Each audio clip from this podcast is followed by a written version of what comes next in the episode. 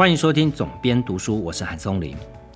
今天继续透过《失落的卫星》这本书来带大家进入到中亚五国。那首先第一站，我们先到吉尔吉斯这个国家。上一集节目的尾声有提到说，吉尔吉斯被大家称之为誉为中亚的瑞士啊。那所以顾名思义，这是一个极美的国家。从它的地图上面来看哦，它百分之九十三的国土都是高山地形哦。其实吉尔吉斯大致上是分成南北两边，它的南边有一小部分的领土是属于河谷地形的。那河谷地形平地的部分又是极其的少了哈。那吉尔吉斯呢，它也因为这样的原因，它的南北它的。不管是在政治上面，或者是在经济上面，或者是在语言上面，都呈现了很大的不同之处。作者他自己到吉尔吉斯他的观察哦，他说他到吉尔吉斯的首都叫比什凯克哦，那这个城市呢，在哈萨克的南边接壤的地方啊，它是吉尔吉斯的第一大城。第二大城呢是南边的奥什哦，就是我们所说的在河谷地区哦。他跟比什凯克的朋友说：“哎，我接下来的行程是要到奥什，你们的第二大城，接下来往南走到呃塔吉克共和国。”他所有朋友都。觉得非常荒谬，你为什么要去奥什这个城市哦？你为什么要到塔吉克？听说塔吉克是一个非常恐怖的地方，所以呢，你可以看到一个国家两个世界哦，在国家的这个共同意识上面的凝聚，其实就极其的困难了。那为什么会发生这样的原因呢？其实这要回溯到。呃，史达林当初在划分这些俄罗斯附庸国的时候，他的一个基本策略啊，呃，对于比斯凯克、比什凯克人，我们刚刚讲到吉尔吉斯首都，他会觉得非常不解哦，就是明明呃第二大城奥什跟我们来讲是两种不同的人，你今天。你可以想象说，今天台北人认为高雄人是跟我们完全不一样的人，呃，当然台湾也会有这个天龙国的问题，但 呃，吉尔吉斯那是完全不同的人种啊，甚至语言都有点不同哦，那他的祖先可能都不太一样哦，所以这个差异性是极大的哦。那这个原因就是因为当初史达林呢，他把奥什，也就是吉尔吉斯南方，呃，塔吉克的北方跟乌兹别克的东方这一块，被称之为叫做费尔干纳山谷这样一块，呃。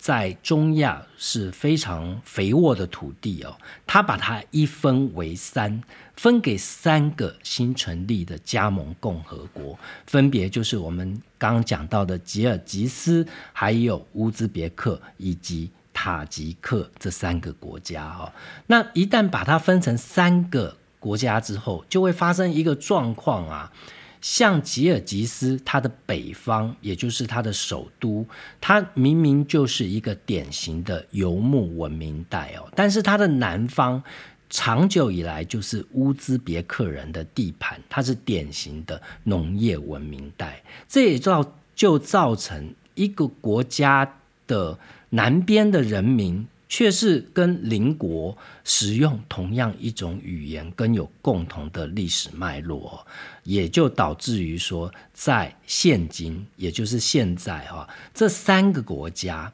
在。领土上面还是存在一些争议，他们也有所谓的飞地，也就是呃，我宣称在你的国家里面有一小块周边都是你的领土，但是那是我的领土哦。所以我们也可以看到，现今呃，在乌俄或者是中东欧的局势里面，经常出现一个这样的状况，所谓的领土争议的状况，呃，某一个程度都来自于当初。最早以前，苏联如何去划分附庸国的领土，乃至于在九零年代苏联的解体之后，这些国家如何去论定我跟你的领土的疆界的问题？对于吉尔吉斯这个国家而言，这样的领土争议跟族群的争议哦，造成旅行者在当地碰到的第一大困扰，就是像作者他要从首都到第二大城之间。你可以想象说，一个国家里面第一大城到第二大城之间，竟然是没有任何公共的交通，除了你可以搭班次非常少的飞机之外，哦，你完全没有任何的客运可以搭，铁路就不用想了，连陆路的巴士都没有，所以他唯一的方式就只能是所谓的拼黑车，就是呃。私底下没有正式营业的这些司机去揽客，那你只能跟别人去拼一台车。像这种我们看起来觉得匪夷所思的现象，其实在中亚是非常常见的。这是因为说中亚的民族的组成大部分都是游牧民族，那在呃。苏联开始把它收纳变成它的卫星国之前，其实呢，整个中亚地区并没有非常明确、非常清楚的领土划分哦。因为对于游牧民族而言，他在意的只是所谓的通过权，他是逐水草而居的，所以他并不在意说这块地方是不是属于我的，而在意的是我有没有权利到这个地方去放牧。这也就造成了，在斯大林去分配这些卫星国的领土的时候，他并没有去仔细的思考说某一个国家跟另外一个国家之间它的民族之间的差异哦。那当然，对史达林来讲，他做这样的划分，只是为了方便呃这些附庸的卫星国来管理哦。事实上，在他的想法里面，整个中亚如果变成一个统一的附庸国，那是会变得难以管理跟伟大不掉，还不如把它裂解成五个相对来讲比较小的国家，它可以在中间取得最大的利益，也有助于它的管制哦。在苏联解体之后，像吉尔吉斯这样的小国，在经济的发展上面就碰到了很大的问题哦。它不像它的邻国，像哈萨克或者是乌兹别克，有丰富的天然资源可以运用哦。虽然吉尔吉斯它还是有一些像是稀有金属啊、开采这方面的一些资源，但是国家本身太小也太穷，所以。有一段时间，吉尔吉斯它主要的收入来源其实仰赖两大块，一块是吉尔吉斯人到俄罗斯打工所赚取的外汇，你可以把它想象成像菲律宾的。劳工在全世界赚取外汇汇回到国内这样的状况哈，那吉尔吉斯也靠着赚取卢布去撑起他国家经济的一片天。另外一个就是吉尔吉斯也是美国在中亚地区唯一的美军的基地，它就设在了吉尔吉斯的首都。呃，布什凯克这个地方哦，那当时呢，是因为美国的阿富汗战争需要在中亚有一个补给转运的地方，中间当然也碰到一些纠纷，因为呃，在吉尔吉斯的第三任领导人接任的时候，他就提出来要废除掉美军基地啊，但是中间透过一些。折冲最重要就是美国愿意付钱啦。我记得我看到的数字是从每年的租金一两千万美金提高到六千多万美金哦，而且还要保证说不能作为军事武器上面的中转，而是作为一般物资的中转哦，让美国可以保有在吉尔吉斯这样的一个转运基地。在与中国的历史渊源方面，大家都知道李白。李白其实就是吉尔吉斯人哦，他出生地是在现在的首都比什凯克，他东边大概七十公里左右的一个小城叫做托克马克。这个城市呢，它以前被叫做叫做碎叶城。李白相传就诞生在这个地方。那呃，另外呢，是在清朝的时候哦，乾隆皇帝呃，当时曾经去征战了准噶尔啊，那他收下了整准噶尔，统一整个新疆，所以在当时呢，吉尔吉斯也是对于清朝是称臣的。也因为这样的脉络啊，所以这书里面有提到一个有趣的译文，就是他说他曾经访问过一个中国的著名的地产大亨当然，他没有直接点名，但我觉得他说的这个人应该就是王石哦。如果大家可以去 Google 一下的话，王石在中国地产圈是赫赫有名的一号人物啊。他说他是以登山、极限登山跟浪漫诗情闻名。那至于呃这位地产大亨的轶事，大家可以自行去 Google。他说王石就曾经考虑购买。呃，吉尔吉斯有一个非常著名的一个景点，叫做伊瑟克湖。伊瑟克湖湖畔的大片土地去开发，呃，豪华度假区来卖给中国的观光客。但是他最后呢，没有去做出这样的购买的决定哦。我想可能是因为啊，吉尔吉斯的开发难度跟当地官员。打交道实在是太过困难的一件事了。那讲到伊塞克湖，它自苏联时期就是非常多苏联的国民度假的一个圣地啊。它一直到今天还有不少怀旧的前苏联公民来到这边来避暑。我们会觉得像吉尔吉斯这样的国家，不就是？先天非常适合开发旅游业的一个国家吗，但是呢，事实上，吉尔吉斯并没有所谓真正的旅游业啊。以作者他本身在吉尔吉斯的行旅当中，呃，他没有好的饭店，没有周边旅游的相关配套，譬如说像交通，没有很好的导游之类的人才啊，所以。呃，你可以在吉尔吉斯看到，它并没有一个真正的叫做旅游的产业。西方的旅游指南通常会把，即便像伊塞克湖这样前苏联的度假胜地，他也会认为这是一个不来也不会后悔的地方哦。作者说，的确他在。伊塞克湖这几天，他没有看到一个是原本苏联公民之外的游客，连当地都没有要到伊塞克湖度假这样的习惯。作者在书里面提到了一个度假胜地，我觉得非常有趣哦，是在伊塞克湖南边的一个小城。那他为什么会到那个地方呢？是因为呢，他听说伊塞克湖南岸的这个叫做塔姆加的城市，它有一家苏联时期的疗养院哦。那这个疗养院为什么出名呢？是因为苏联的第一位太空人叫加加林，他在从太空返回地球之后，曾经在这个疗养院内休息数个月之久哦。那这个疗养院它其实没有正式的名称啊，所以当地人只是笼统的把这个疗养院称之为军事疗养院哦。那作者在书里面就把这个地方称之为加加林太空人疗养院了。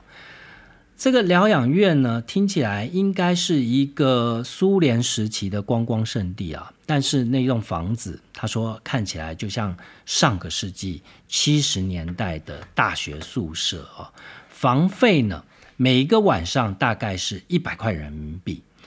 而且呢，这个价格还包含三餐哦。这也是苏联时期的一个价格。他到这个疗养院的时候，这个疗养院的院长对他非常的好奇，因为之前呢没有中国人曾经到访。这个院长是吉尔吉斯当地人，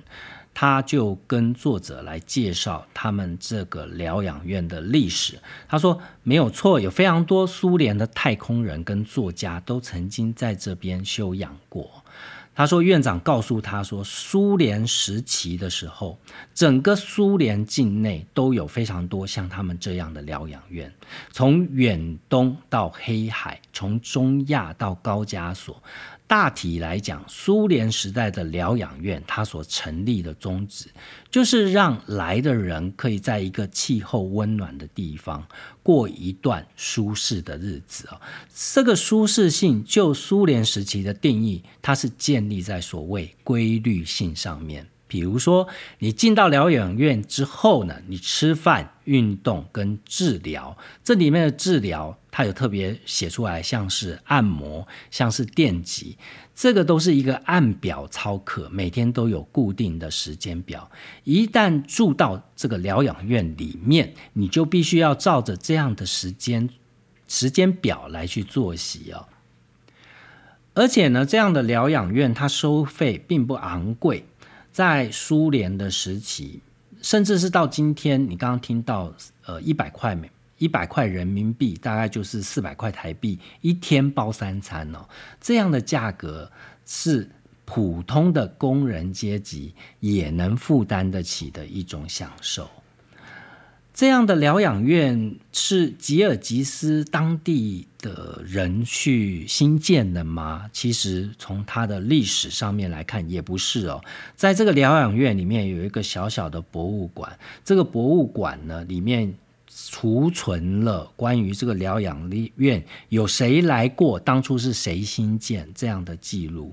呃，事实上，这样的疗养院通常都是建于二战结束后不久的时期，负责修建的工人都是日本关东军的战俘哦，在荒凉荒僻的伊塞克湖畔，这些。战俘就用最阳春的工具，一砖一瓦的建起这座疗养院，甚至呢，在博物馆里面还有一些日本战俘的黑白照片，还有呢，苏联解体之后，这些日本战俘再次回到这边所拍下的照片了。当初年轻的战俘，如今都变成了老人了。我们前面讲到，因为苏联时期的领土划分导致的这样的族群方面的问题，在吉尔吉斯并不是唯一哦，而是在中亚各国都有类似的情况。譬如说呢，作者准备要从吉尔吉斯南方的大城奥什进入到。塔什克，他就面临到两个路线的选择，一个是从东边走，东边就是接塔吉克北方的东边的帕米尔高原，我们经常在历史课本或地理课本里面看到这样的名词啊。那另外一条路线是从西边从河谷走，接到塔吉克的一个。呃，边境小城叫做伊斯法拉，那再从伊斯法拉呢，到它北边的一个大城叫做苦战。苦战这个城市拥有相当悠久的历史，最早可以回溯到亚历山大大帝击败波斯帝国，他在隔年呢，就在苦战这个地方新建城堡，并且还把这个地方命名为亚历山卓埃斯哈塔，意思就是。极边的亚历山大城所以现在你在苦战的博物馆呢，还能看到希腊时期、亚历山大时期的钱币，去证明说这个地方跟古亚历山大时期的关系啊。那这个地方有一条河叫做希尔河，希尔河它的。左右两岸，它的右岸住的就是游牧民族，叫做斯基泰人；左岸呢，则是一些农业民族粟特人，他所定居修筑的城市。粟特人就是今天塔吉克人的祖先。那粟特人到十三世纪的时候，他去抵抗，非常勇敢的抵抗当时的成吉思汗呢。但成吉思汗也没有手软，把这些抵抗的粟粟特人屠杀殆尽，整座苦战城呢被蒙古军队给彻底摧毁。所以现今我们看到的苦战，跟当时历史上面的苦战城已经是不复得见了。苦战作为塔吉克最富有的一个城市，但是它跟塔吉克之间还是有那么强烈的。孤立的关系哦，这是因为它地理位置，它跟乌兹别克是近在咫尺，但是它距离塔吉克的首都杜尚贝之间它只有一条非常狭窄的山路连接，一年之间有好几个月是通行困难的。那这么多年呢，唯一两地之间可靠的交通工具就是只有飞机了。作者说，他曾经在一本书里面读到说，苦战的商人他在飞到首都杜尚贝去办事的时候，会说我们是去塔吉克斯坦办事哦，所以你就可以体认到说，苦战人并不完全认同他们是塔吉克里面的一份子哦。那在塔吉克在苏联一九四六年到苏联解体这个。过程里面，其实你会发现有一个非常有趣的现象。这一段时间，呃，塔吉克斯坦的总书记全部都是来自于苦战哦。苦战人以这个非常务实跟痴迷于赚钱这件事而闻名。想当然尔，在塔吉克的其他地方，对于苦战的风评都不会是太好。就像我们说，好像中国有一些省份，温州人啊特别爱赚钱哦，这这个大概是这个意思哦。所以呢，苦战也因为这样，他在塔吉克里面，事实上是有一点独立的自治城市这样的味道在里面，它可以直接。的对其他国家进行贸易哦，甚至在塔吉克的内战期间，他一度还宣称独立，去寻求呃城市之间的自保。作者说，他在塔吉克共和国境内旅行的时候，其实像苦战这样的孤立的状态。不，并不是特例啊，而是在塔吉克很多地方都有这样的身份或者是国家认同的问题。到底我是该属于这个国家还是那个国家啊？那我们前面也提到了，说斯大林时代他去划分领土这样的延伸出来的争议，其实在中亚各国是。呃，层出不穷的，几乎每一个国家都会碰到这样的问题。塔吉克当然，他的问题是比较严重一点哦。刚刚前面讲到的是苦战，那接下来讲到说，当他要从苦战到他的首都，叫做。呃，杜尚贝这个城市哦，那到杜尚贝呢？我们前面讲到，只有一条非常崎岖的山路啊。那经过这个山路，你看到这个国家的其他地方，你就会发现这个国家的每一个地方其实都存在非常巨大的落差。塔吉克人自己是怎么看的呢？他们是都把问题归咎到他的邻国叫做乌兹别克上面了。这要讲回来，当年史大林在划分这样的领土势力范围。的时候，其实他把两个塔吉克人引以为傲的城市，就是萨马尔罕跟布哈拉这两个城市，这两个城市都是呃伊斯兰教里面的教义去诠释的一个学院的城市哦，他们都有去解释这个。就是里面有非常多伊斯兰大学这样的组织，所以在伊斯兰教的信徒里面，这两个城市有极高的地位啊。但是偏偏呢，这两个城市塔吉克人是居多的，但是在领土划分的时候，这两个城市都被划为乌兹别克的城市哦。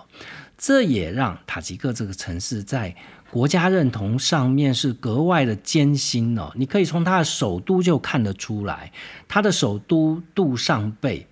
呃，如果它是一个伊斯兰国家，理论上任何一个伊斯兰国家的首都都要有一个。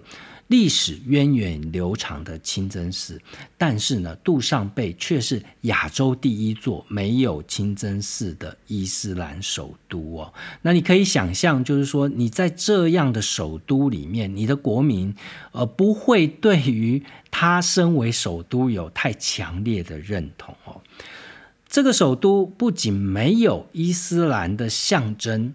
而且。它所有的建筑都是以苏维埃的恢宏为彰显这件事情而去建设的。它的枕木都是从西伯利亚的森林运过来的，由亚美尼亚的司机驾驶着火车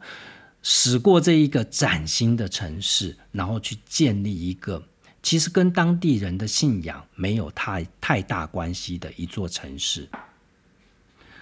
作者说，他在杜贝颂发现一件非常小的事情，但就足以表明当时现在啊塔吉克所面临的这种认同问题的状况。他说，在口语方面，塔吉克人可以跟波斯。就同样源于波斯的兄弟，像是伊朗啊这些国家，他们是可以用共同的语言交流无碍的。但是呢，书面的文字却不行哦。这是为什么？因为塔吉克是使用苏联的西里尔字母，而不是用呃波斯的这个字母哦，所以。呃，他们用的俄罗斯字母去拼写波斯人的文字，结果就造成除了他们自己以外，全世界没有其他地方的通晓波斯文的人可以去理解他们的文字。而这样的荒谬也发生在。塔吉克的非常广大的领土叫做帕米尔高原这一块领土上面呢，帕米尔高原就是中亚高原体系的中心。你在地理课本里面读过的那些高山，像新都库什山，像呃克拉昆仑山、天山、昆仑山，它都在帕米尔高原做一个连接哦。所以这个地方呢，它的地势、它的地理位置都是在。中亚地区非常关键的一个地方，那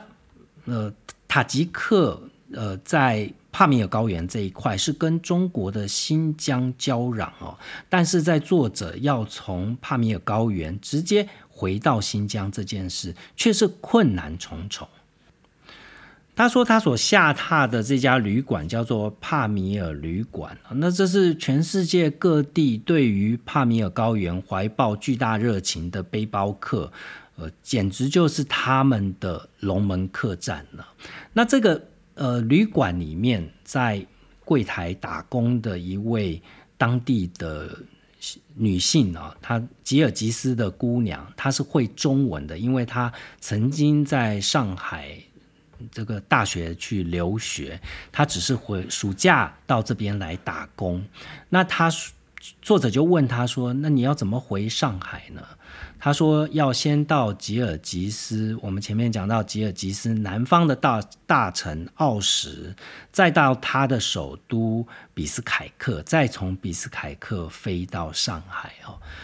那作者就感到非常荒谬啊！他说：“这个地方距离中国的边境。”不是只有九十公里吗？为什么不从这边直接过境中国呢？他说，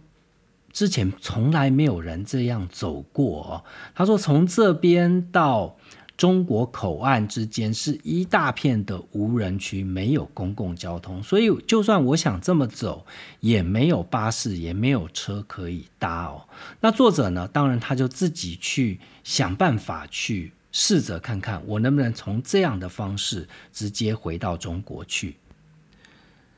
所以他就跟一位德国的背包客两个人包了一台车，穿过了广大的无人区，到了中国的口岸。他就问中国口岸的海关人员，他就问他说：“走这一条路过海关的中国人多吗？”海关人员非常的惊讶哦，就问他说：“你是问旅游的吗？”他说：“对。”他说：“你是我遇见的第一个啊，第一个为了旅游而过海关的中国人。所以从这些小地方就可以看到，塔吉克在中亚这个地方，不论是至于他的邻国，至于他中亚的邻国，或者是像中国这样的邻国，他都还处在于不知该如何去营造他国家引以为傲的。”这个国家认同上面哦，这中间的问题也出在这长达将近一百年，呃，从沙皇时期一直到苏联时期的这种非现实的一种统治啊，也就是我们所说的卫星国的一种悲歌了。当然，这本书里面还有非常多作者在塔吉克境内旅行的时候认识的非常多当地人哦。呃，里面不乏有许多急于想要跟世界接轨的年轻人，你就可以从这些文字里面看到，他们总是在觉得说他们的人生被这个地方给禁锢住了，他们不断的想要去其他地方哦，呃，所以这就是阅读旅旅游文学最有趣的地方，你仿佛就透过了一本书去到。你可能这辈子都不会去到的地方，去认识这辈子可能跟你都不会有任何交集的人哦。所以我在这边非常推荐大家，这是今天即将正式上市的这本书，叫做《失落的卫星》。那是我非常非常推荐的一本旅游文学。关于这本书的大致介绍、作者简介等等之类的，在上一集的节目，如果你还没听过上一集节目，欢迎你回头再去听昨天刚。发表的这个节目啊，那下一集节目我将带各位继续前进乌兹别克跟哈萨克这两个国家，这都是土地面积较大，尤其哈萨克是全世界的大国，它是全世界土地面积算来是第九大的国家了。那这两个国家在现今的国际局势上面扮演什么样的重要的角色呢？下一集我将带各位。继续前进中亚五国，我们明天的节目见。